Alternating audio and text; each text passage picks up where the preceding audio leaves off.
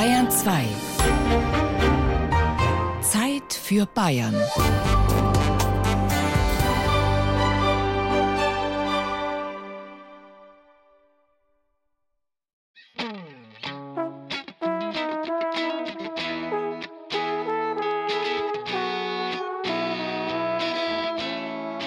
Äh, hier entlang bitte. Ja, genau da. Bitte weiter. Nein, nein, nein, immer hier entlang. Das ist die richtige Richtung.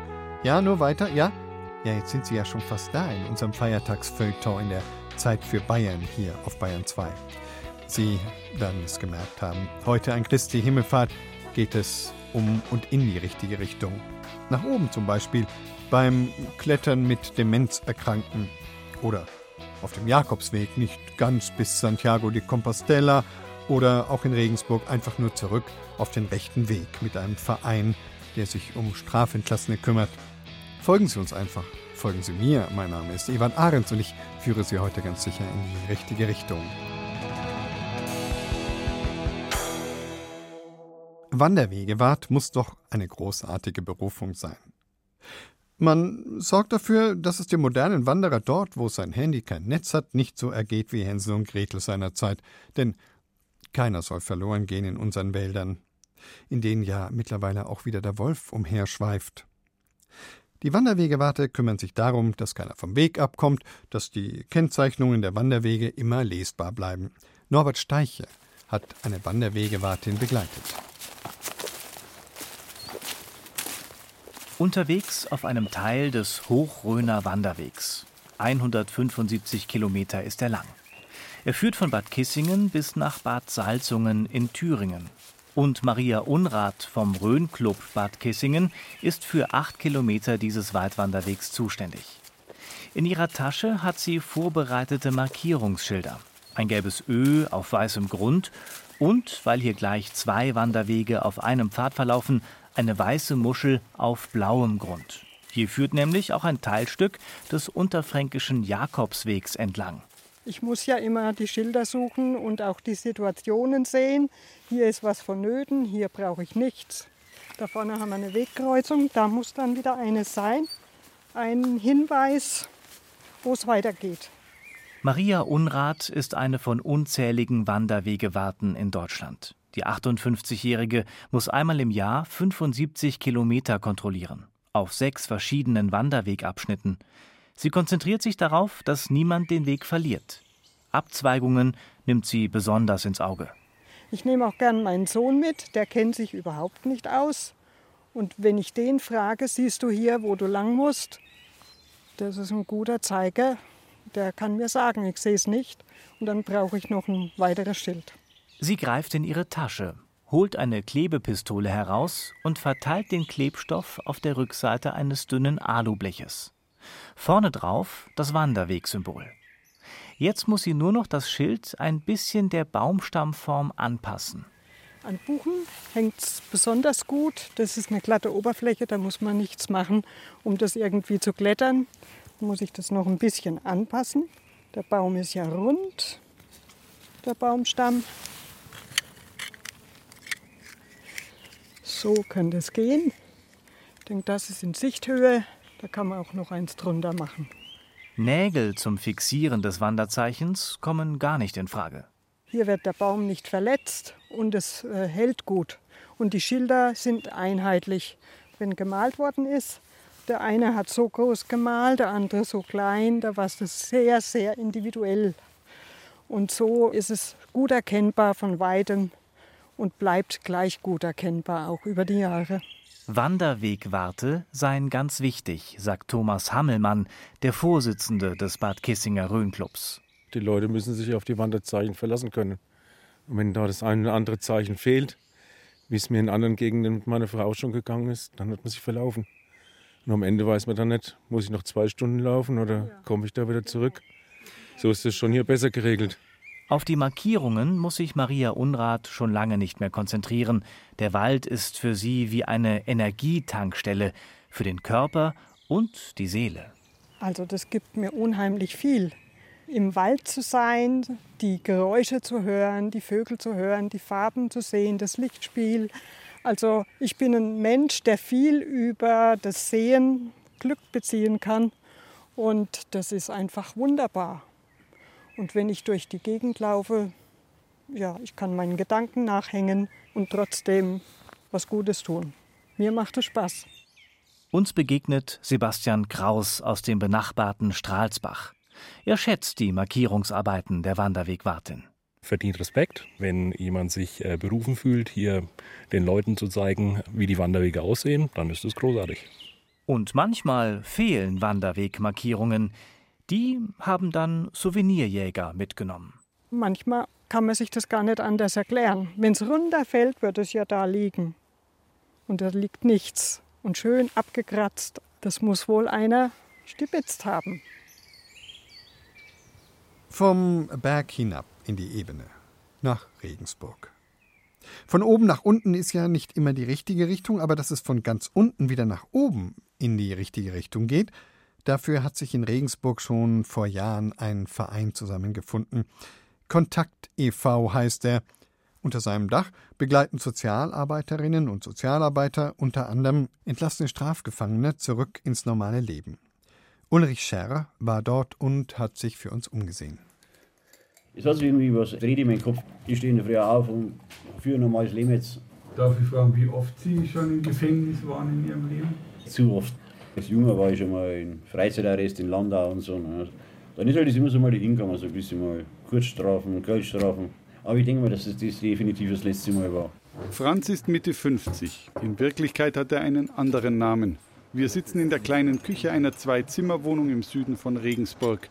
Die Waschmaschine läuft, es gibt Kaffee. Ich bin schon öfters entlassen worden. Es sieht mir leid am Alter oder was, aber diesmal ist es total easy mit entlassen sein. Also Dach über dem Kopf, alles da, was ich brauche. Hilfe, ohne Druck. Mache ich die Tür auf, raus und tschüss. Ne? Dann ist es scheißegal, was man macht, bis es draußen weitergeht. Seit Januar lebt Franz hier in der Anker-WG. So nennt der Kontakt e.V. Regensburg sein Wohnprojekt. Menschen, die gerade aus dem Gefängnis entlassen wurden, kommen dort für die ersten Monate unter und können sich von hier aus ihr neues Leben in Freiheit organisieren. Körperverletzung, Trunkenheit am Steuer, Drogen. Wegen solcher Delikte wurde Franz in der Vergangenheit verurteilt. Jetzt ist er fest entschlossen. Sein letzter Gefängnisaufenthalt in der JVA Nürnberg soll auch der letzte seines Lebens gewesen sein. Diesmal, keine Ahnung, vielleicht hat es diesmal was bewirkt, die Haft, ich weiß es nicht. Ne?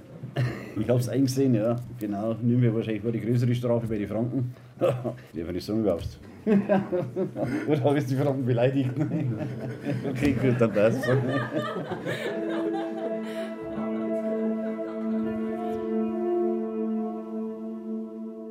Die Anker-WG soll für ihre Bewohner Schutz- und Ruheraum sein. Denn gerade in den ersten Wochen in Freiheit ist viel zu tun, sagt Matthias Riedl, einer der Mitarbeiter beim Kontaktverein. Das ist schon sportlich.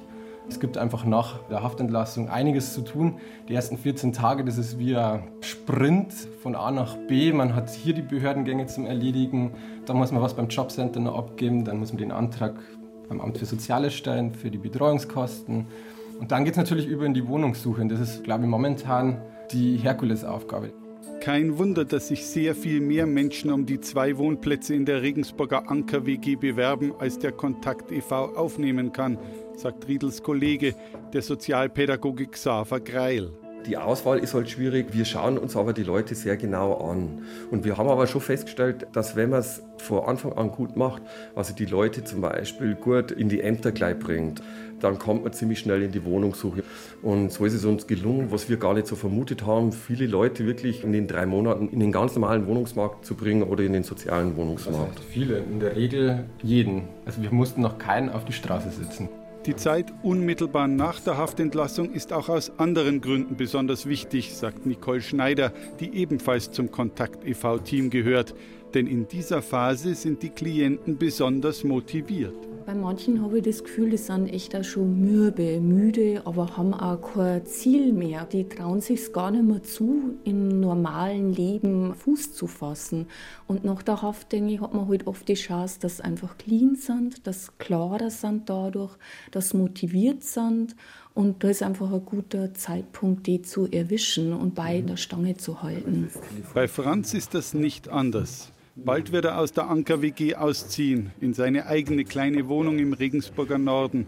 Seine wenigen Habseligkeiten sind schon gepackt und er hat noch eine lange Liste abzuarbeiten. Die braucht einfach wirklich alles, von kleinen Löffel bis zur Klobürsten. Das ist halt doch jetzt ein Haufen Rennerei.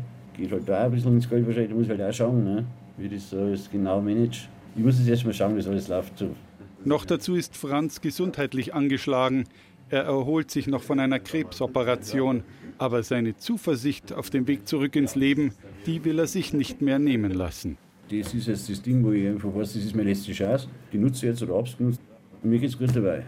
Das ist ein ganz anderes Leben jetzt, ein anderes Lebensgefühl wieder, so wie ich es einmal gewohnt bin aus meiner jungen Zeit noch. Ne? Um die richtige Richtung geht es ja heute im Feiertagsfeuilleton in der Zeit für Bayern. Aber keine Angst, eine Himmelfahrt wird es nicht. Dafür sorgt schon der Kompass. Ah ja, ich weiß, ich weiß, was Sie jetzt sagen. Überflüssig, Navi, GPS-Tracker, Smartphone. Kein Mensch braucht mehr einen Kompass. Aber zunächst mal muss man beim Kompass keinen Akku aufladen. Und außerdem kann man mit ihm, das haben Sie nicht gewusst, auch Bäume vermessen. Und wenn man ein Boot hat, dann kann man auch navigieren. Und, na, Christian Schiele hat sich mit diesem richtungsweisenden Gerät und seinem Hersteller befasst. Wir stehen jetzt hier mit einer Karte und einem Kompass und versuchen damit jetzt unseren Weg zu finden. Und dafür müssen wir jetzt erstmal eine Richtung bestimmen. Welche denn? Nehmen Sie erst die Nordrichtung. Jetzt legen Sie den Kompass einfach auf die Karte und drehen die Karte so lange, bis eben dieser Nordpfeil mit der Nordmarkierung übereinstimmt. Karte ist eingenordet. Fertig. Die Richtungen auf der Karte stimmen jetzt mit denen im Gelände überein. Frank Liebau aus dem mittelfränkischen Röthenbach an der Pegnitz weiß, wie er sich orientieren kann. Er hat zwar ein GPS-Gerät, doch wenn er wandern geht, nimmt er immer einen Kompass mit. Ich habe seit meinem sechsten Lebensjahr mit Kompassen zu tun. Mein Bruder hat mir damals seinen Kompass geschenkt, damit ich immer weiß, wohin ich zu gehen habe. Inzwischen hat Frank Liebau eine ganze Kompasssammlung zu Hause liegen. Die meisten der rund 300 Exemplare kommen aus Nürnberg oder Fürth. Denn dort werden schon seit der Renaissance Kompasse gebaut. Also in unserer Region gab es so um 1500, 1600 20 Kompassmacher, Familien. Und heute gibt es vielleicht noch eine. Das ist dann Stockert und Sohn. Die Firma C. Stockert und Sohn sitzt in Rednitz-Hembach, südlich von Nürnberg, und hat von allen Kompassmachern in Franken die längste Tradition. Der Inhaber heißt Norbert Fritz. Und soweit ich weiß, bin ich der letzte Kompassmacher für Taschenkompasse in Deutschland. Norbert Fritz beschäftigt zwei Mitarbeiter und einige 400-Euro-Kräfte. Maschine an.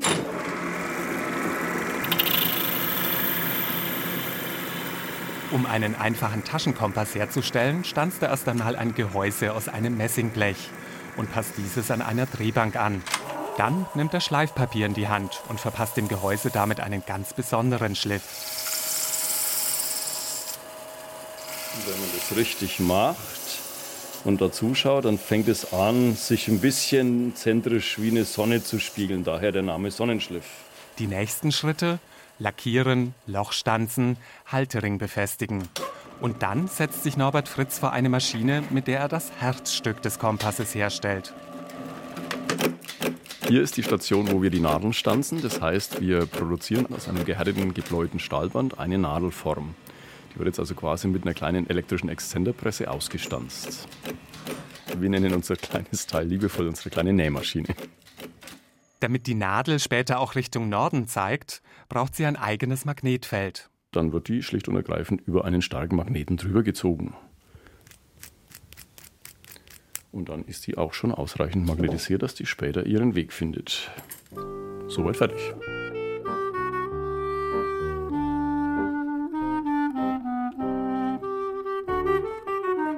Um einen Taschenkompass herzustellen, braucht Norbert Fritz nur ein paar Minuten, wenn die Maschinen und Werkzeuge erst einmal richtig eingestellt sind.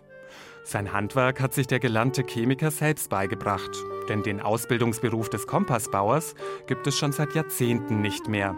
Der Bedarf ist einfach nicht mehr da. Früher war das anders, sagt Norbert Fritz. Zu den Zeiten, als hier das Deutsche hergekauft hat, sind hier wohl Zehntausende Kompasse pro Monat hergestellt worden. In der Zwischenzeit ist es sehr abhängig von den Kundenauftraggen. Ich sage mal einige hundert bis einige tausend bestenfalls im Monat. Ist aber auch klar, weil eben das Handy natürlich die Konkurrenz darstellt. Wer sich heute orientieren möchte, hat dafür digitale Richtungsweiser. Das Navi im Auto, das GPS-Gerät in den Bergen oder eben das Smartphone in der Hosentasche. Selbst Norbert Fritz nutzt nur noch ganz selten einen Kompass. Also für den Durchschnittsmenschen, der in der Stadt den Weg finden will, ist der Kompass natürlich die falsche Wahl, ganz eindeutig. Für den Wanderer, der sich den Spaß machen möchte, im Gelände mal selbst zu navigieren, ist es natürlich durchaus anspruchsvoll und interessant.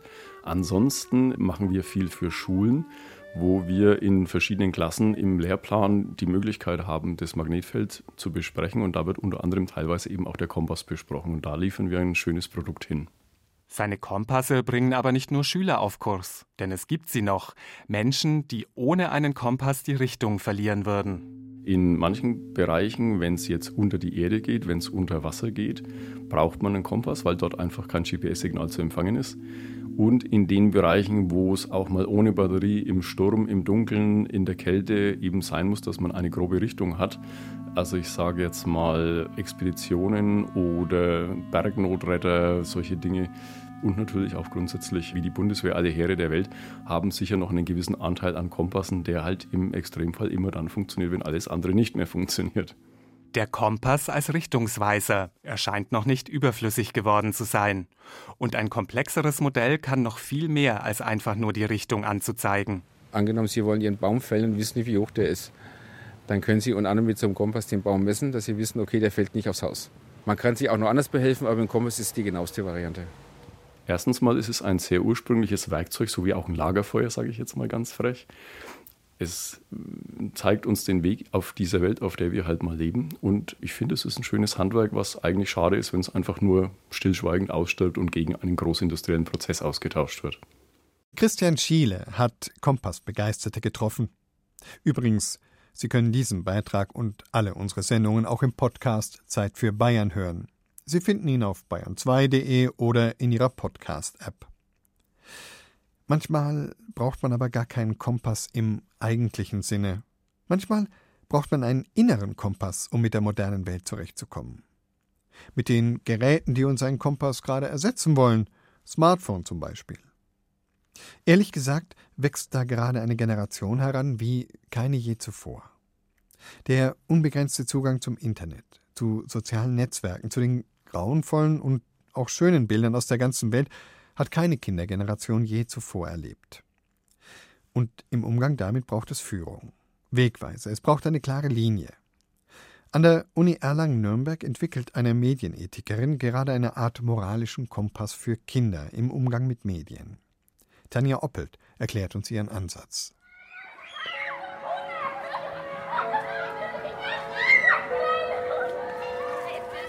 15.30 Uhr. Schulschluss an der Otto-Seeling-Mittelschule in Fürth. Für die 15-jährige Sarah sieht ihr weiterer Tagesablauf so aus. Also ich gehe nach Hause, lerne noch, wenn Proben anstehen und so. Und dann lege ich mich auf dem Bett und bleibe mit dem Handy den ganzen Tag dann noch. Bis abends halt. Schreibe mit Freunden. Und auf Insta schaue ich eigentlich, was die anderen machen. Ich bin eigentlich immer neugierig, was die anderen immer posten. Und auf die Story. Aber kommentieren mache ich nicht. Auch Schulkameradin Haifa ebenfalls 15 Jahre alt, ist viel in den sozialen Netzwerken unterwegs. Auf Instagram, Snapchat und YouTube. Ja, da gibt es halt so Videos, wo man zum Beispiel lernen kann, wie man sich schminkt und so. Und das ist gut, finde ich. Den zwölfjährigen Flavius interessieren die sozialen Medien noch nicht. Er verbringt viel Zeit mit Handy und Computerspielen. Also sehr oft spiele ich Simulatoren da kann man sich in Berufe hineinsetzen und schauen, wie das ist, ob es Spaß macht oder nicht. Zum Beispiel Zugfahrer oder Busfahrer oder Flugzeugpilot.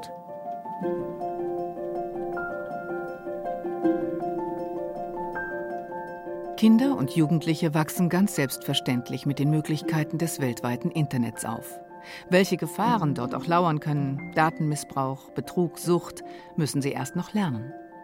Kinder und Jugendliche brauchen den Schutz von Erwachsenen und die Kontrolle durch sie. Komplett sei das heute aber nicht mehr möglich, sagt die Erlanger Medienethikerin Ingrid Stapf. Das Internet ist sehr schwer regulierbar. Es ist global. Wir haben Phänomene, die in Echtzeit stattfinden. Portale wie YouNow, wo man eigentlich gar nicht wissen kann, was in der nächsten Minute passiert.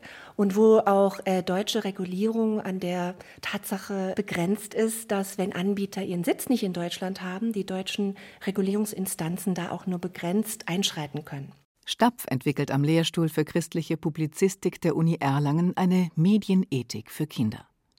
Die promovierte Philosophin betritt damit Neuland.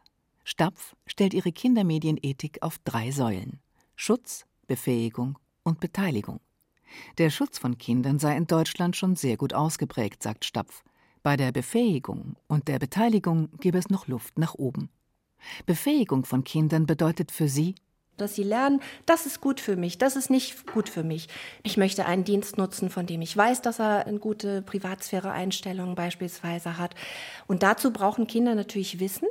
Dafür ist der geeignete Ort natürlich auch Schule. Aber auch die Eltern sieht Ingrid Stapf in der Pflicht, vor allem bei der Beteiligung. Beteiligung bedeutet für die Medienethikerin nicht, Kinder im Internet einfach machen zu lassen, was sie wollen, sondern es bedeutet reden, zuhören, die Perspektive des Kindes ernst nehmen. Bin ich im Kontakt mit meinem Kind? Habe ich ein Vertrauen aufgebaut, dass es mich fragt, wenn irgendwie eine Art von Mobbing in der Schule passiert über mobile Medien? Oder dass es mich fragt, muss ich in diesen WhatsApp-Klassenchat, obwohl ich eigentlich nicht dahin möchte, weil da werden auch ganz viele Sachen gepostet, die ich doof finde. Was habe ich denn vielleicht für andere Alternativen? Mehr Zuhören, mehr Kommunikation und mehr Medienbildung. Das sind die Forderungen, die Stapf aus ihren ethischen Grundsätzen ableitet. Und sie ist sich sicher, Kinder werden oft unterschätzt. Bestes Beispiel sei die Fridays for Future Bewegung. Seit Monaten demonstrieren Schülerinnen und Schüler für den Klimaschutz. Kinder und Jugendliche haben es geschafft, sich selbstständig zu organisieren. Ohne Internet und soziale Medien wäre diese Bewegung nicht möglich gewesen. Wir denken ja meistens, an Christi Himmelfahrt womöglich noch besonders, dass die richtige Richtung nach oben ist. Beim Altwerden ist es das nicht immer. Manchmal führt der Weg in die Demenz. Wenn man das, so wie ich, in der eigenen Familie erlebt hat, dann hat es fast schon etwas Erlösendes, wenn man ein Projekt wie Klettern trotz Demenz entdeckt. Das T steht in Klammern. Klettern trotz Demenz. Im Landkreis Fürth in Mittelfranken gibt es das. Die Diakonie und die Deutsche Alzheimer Gesellschaft bieten dort nämlich Kletterkurse für Menschen mit und ohne Demenz an. Jeden zweiten Donnerstag können sie an einer Kletterwand unter fachlicher Leitung mit einer Seilsicherung klettern. Manche der Teilnehmerinnen und Teilnehmer gehen schon auf die 90 zu und schaffen es trotzdem bis ganz nach oben. Natürlich bleiben wir diskret, wir nennen ihre Namen nicht. Ulrike Nicola war bei dem Projekt Klettern trotz Demenz im mittelfränkischen Oberasbach dabei. Es ist bayernweit einmalig.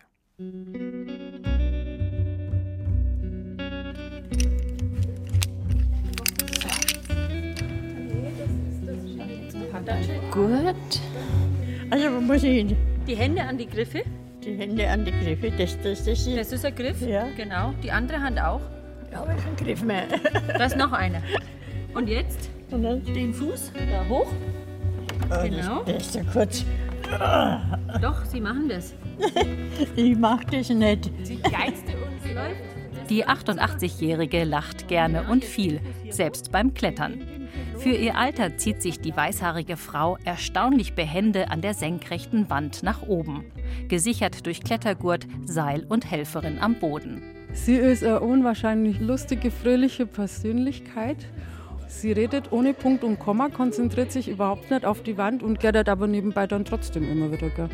Und sie hat jetzt schon ein Dreiviertel eigentlich geschafft. Ja, so weit oben war es noch nie. Unten vor der Kletterwand steht Gudrun Schuster, die Initiatorin des Projekts Klettern trotz Demenz in Oberasbach. Sie ist Krankenschwester und Fachkraft für Gerontopsychiatrie in der Oberasbacher Diakoniestation und Mitglied im Arbeitskreis Demenzfreundliche Kommune. Sie beobachtet die Kursteilnehmerinnen und Teilnehmer und freut sich mit ihnen, wenn sie es bis oben geschafft haben, wie die weißhaarige Dame. Hinstellen. Gut gemacht. Okay. Kann ich meine Füße aber auch nicht hinstellen. Das war richtig toll. Ja, schön. Wirklich? Danke, schön. So weit waren Sie noch nie oben, habe ich gehört. Ja. Einmal muss sein, ne? bin nicht runtergefallen. Genau. Als nächster kommt ein hochgewachsener Mann an die so. Reihe. Jetzt einmal rein. Beim Anlegen des Gurtes und beim Sichern hilft dem Franka Walser vom Deutschen Alpenverein. Und jetzt die linke Hand. Ja. Hoch zu dem Großen. Die linke. Genau, sehr gut. An der Wand kämpft sich der Mann mühsam Zentimeter für Zentimeter hoch, zieht sich mit den Armen weiter, versucht sich aus den Beinen hochzudrücken, doch die Füße wollen aufgrund einer Erkrankung nicht so recht. Kurz schnaufen? Ja. Okay. Auch diesmal fiebert die Initiatorin Gudrun Schuster mit dem Teilnehmer mit, der sich gerade an der Kletterwand abmüht. Er ist jetzt seit Januar dabei. Das war so eine Idee an Beschäftigung, weil es körperlich relativ inaktiv durch verschiedene Nervenerkrankungen.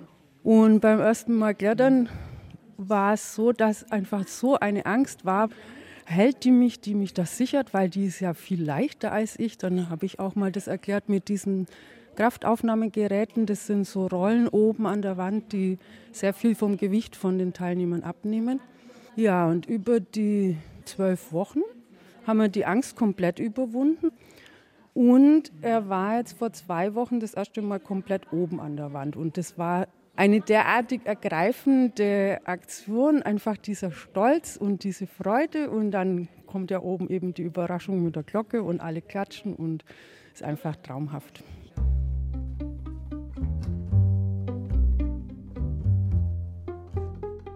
Die Anstrengung ist ihm ins Gesicht geschrieben.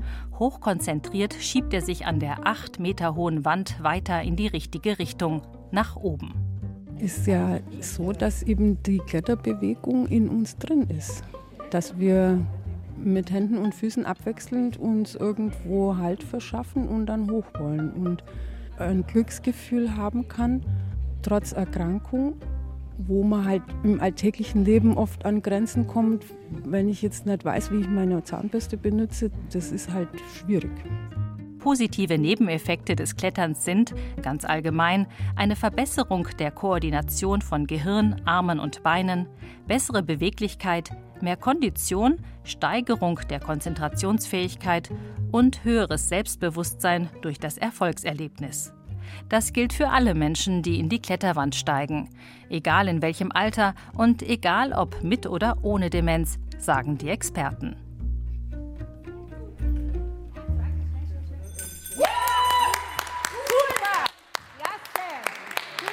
Dann hat er es geschafft. Der Mann ist oben. Jetzt kann er sich ins Seil fallen lassen und wird Stück für Stück abgeseilt. Jetzt erstmal erst durchatmen. Puh. Ganz nach oben haben Sie es geschafft. Ja, ja. Es ist sehr anstrengend, ja. Beim ersten Mal hatte ich noch Probleme, Wackeln und Zittern und alles, aber das ist weg. Und was ist das für ein Gefühl, wenn man ganz oben ist? das Gefühl ist natürlich sehr, sehr gut, ne, wenn man von oben runterschauen kann und dann unten der Applaus kommt.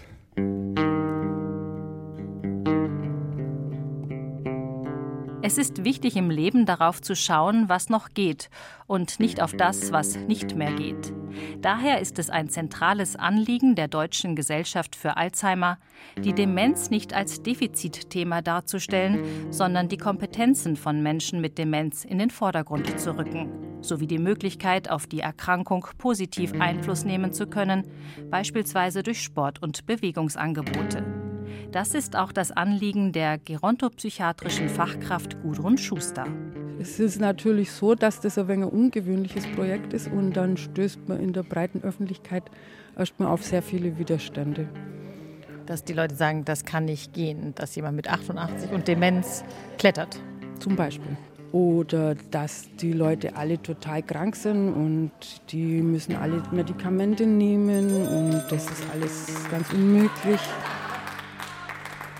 Inzwischen gibt es das Projekt seit fast zwei Jahren und es beweist, mit professioneller Anleitung können auch ungeübte ältere Menschen klettern und vor allem davon profitieren. Super, super Mama, du bist die Beste. Während eine weitere Kursteilnehmerin an der Wand klettert, schaut ihre Tochter von unten zu und bestätigt sie. Alle zwei Wochen bringt sie ihre Mutter hierher in die Turnhalle der Realschule Zirndorf. Wenn sie hier ist, daran kann sie sich erinnern. Und im Alltag oftmals äh, erinnert sie sich an nichts. Sie kommt sehr gerne her. Immer wenn, wenn Bewegung im Spiel ist, also körperliche Bewegung, geht es ihr besser. Hat man auch den Eindruck, dass der Kopf vielleicht sogar ab und zu mal besser funktioniert.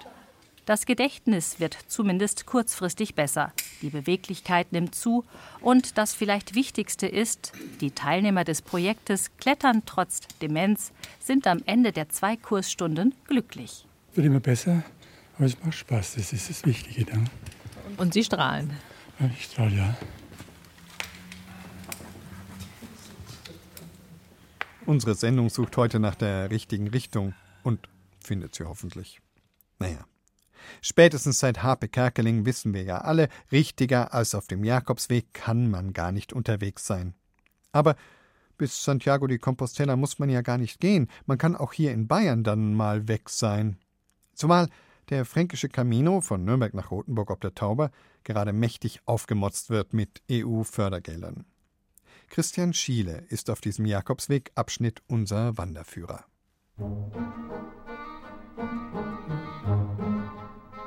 Aufbruch.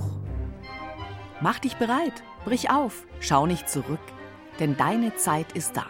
Geh unbeschwert, lass los, nimm ins Gepäck die Sehnsucht nur und Gott vertrauen. Sie sind nicht schwer und später werden sie dich tragen in der Dunkelheit. Halt deine Augen offen unterwegs. Verborgene Zeichen warten schon auf dich. Verschließ die Ohren nicht. Nur in der Stille ruft die Stimme zärtlich deinen Namen. Wer ruft? Geh einfach mit. Du wirst es unterwegs erfahren. Wer in Nürnberg aufbricht, um auf dem mittelfränkischen Jakobsweg zu pilgern, bekommt in der St. Jakobskirche spirituellen Proviant mit auf den Weg. Pfarrer Oliver Gußmann. Die Vorbereitung der Aufbruch, das Nachdenken über das Eigenleben, Gastfreundschaft, Innehalten, solche Themen kommen da auf diesen Pilgerkärtchen vor und dann an sein Lebensziel kommen in Rothenburg ob der Tauber. Pilger, die nur den mittelfränkischen Abschnitt des Jakobswegs gehen, haben 97 Kilometer vor sich, von Nürnberg nach Rothenburg ob der Tauber. Der Pilgerpass im Gepäck bekommt den ersten Stempel. St. Jakob Nürnberg steht auf dem Stempel. Der Jakobsweg beginnt vor den Türen von St. Jakob. Und wer nach unten auf das Steinpflaster blickt, entdeckt den ersten Richtungsweiser. Eine Strahlenmuschel, die hat etwa 10 cm Durchmesser, ist rund und aus Bronze. Und dann wird man nach einigen 50 Metern eine weitere Muschel entdecken. Und so wird man gut aus der Stadt hinausgeleitet. Hinaus in die Landschaft, vorbei an den Feldern, rein in die Wälder. Genau das, was Pilger wie Hanna Hartig aus Sachsen suchen.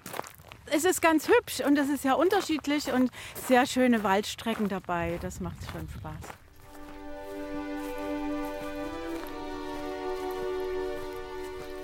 Gepflegt und markiert wird der Weg vom Fränkischen Albverein und das schon seit 25 Jahren. Damit ist der Fränkische Camino, wie er auch genannt wird, der älteste Jakobsweg in Deutschland und schon ein wenig in die Jahre gekommen. Deshalb wird er gerade aufgewertet. Finanziell mit rund 38.000 Euro unterstützt von der Europäischen Union. Damit wurden zum Beispiel die Wegweiser wie die Strahlenmuschel vor der Jakobskirche in Nürnberg bezahlt. Damit werden aber auch neue Pilgerkärtchen gedruckt. Und das Geld hat noch mehr bewirkt. Bei Kilometer 66 kommen die Pilger durch das Dorf Häslerbronn. Sind sie müde, können sie dort nun eine Rast einlegen. Auf neuen Ruhebänken neben einem kleinen Weiher. Auf der Stele daneben steht ein passender Meditationsspruch. Nur ein ruhendes Gewässer wird wieder klar.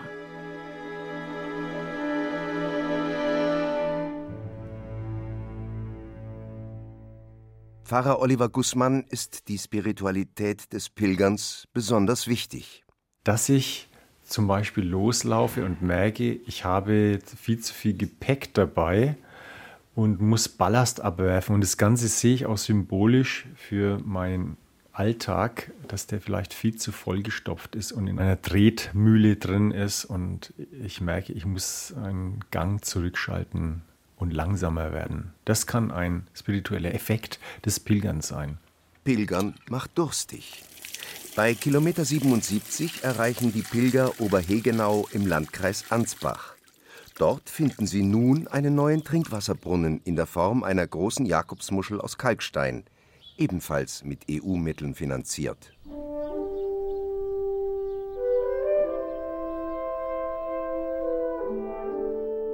Begegnung.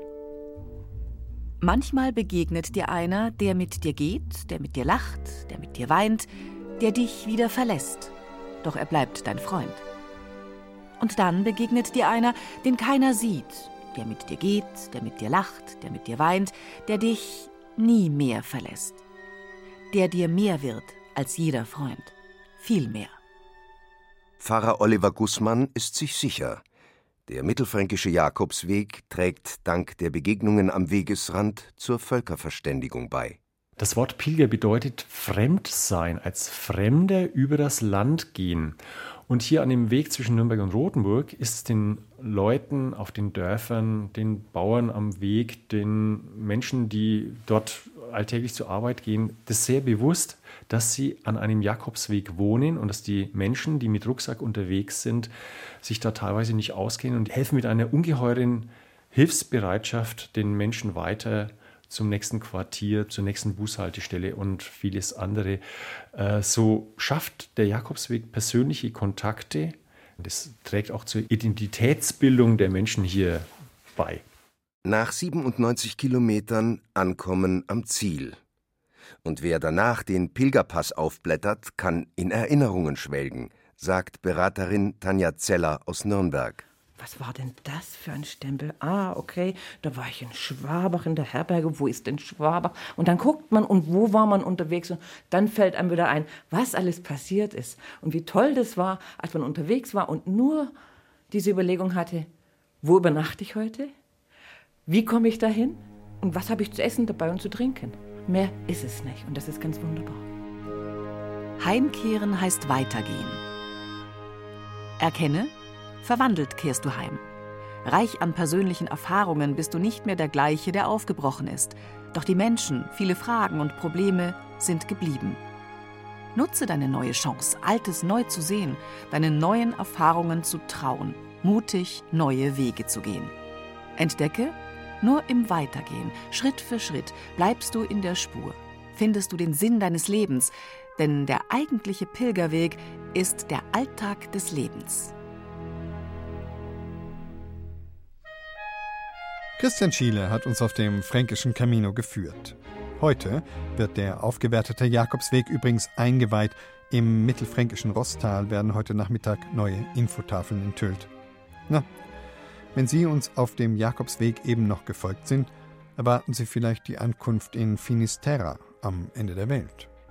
Wir sind aber, nachdem wir die ganze Stunde in die richtige Richtung gegangen sind, bei Finis Ora, dem Ende der Stunde, dieses Feiertagsfeuilleton in der Zeit für Bayern verabschiedet sich. Ich bin Ewan Ahrens. Bleiben Sie auf dem richtigen Weg. Wir versuchen das ja auch. Musik